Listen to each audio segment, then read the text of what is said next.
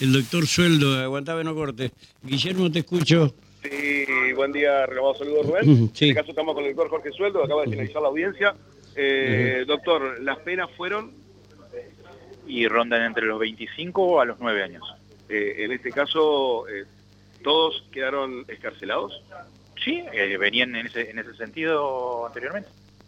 Y, a- y ahora qué es lo que resta hacer, eh, ser- Esperar los fundamentos de la sentencia, y analizarlo y ver, obviamente, en ellos basarnos los agravios en contra de, de esta condena.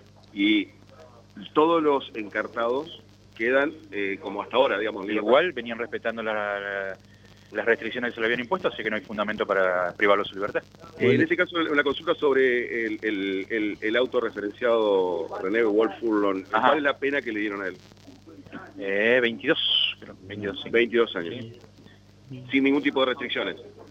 Eh, las restricciones que te vienen cumpliendo todos, que se les desde un comienzo, y no ha habido incumplimiento, así que no hay fundamento para restringir la libertad. Está Rubén Almanar en estudio, lo escucha. No, nada más que cuando se va a dar lectura al, al, al- fundamentos.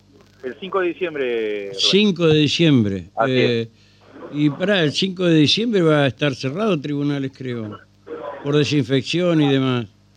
Eh, bueno, eh, pero lo que pasa es que no es una audiencia, sino que tienen que pasar Ajá. a firmar y vamos a tener los fundamentos completos de la sentencia. Ah, no se va a dar formal. no se va a dar lectura a la sentencia. Y yo calculo va a ser una sentencia de Sí. varios cientos de hojas, así que Sí.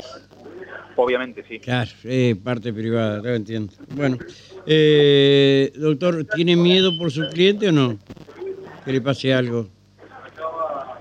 ¿Por qué? ¿En qué sentido? No, no, digo, porque a ver, usted sabe, eh, está- ve que, por ejemplo, en Buenos Aires, cuando aparece este tipo de casos, la gente va y eh, antes de ir a la justicia eh, le prende fuego a la casa. eh, le Bueno, toma- así- eh, así eh, esto- tenido- no estamos acostumbrados en Paraná No. en eso, ¿no? No, bueno, pero así hemos tenido Ajá. hecho de que terminaron quemándole la casa a alguien que después se terminó siendo culpable. Sí, sí, sí. O se acuerdan la causa Mancheri, Ujú, que Sí, en los primeros días se sospechó y se Ujú. lo, en los medios lo, destrozaron al padrastro, y era totalmente inocente. Vere- veremos, respetemos los pasos de la justicia y los, recursos que tienen todas las partes, obviamente también Fiscalía, si quiere Sí, sostener su acusación, y veremos a ver qué resuelve la justicia.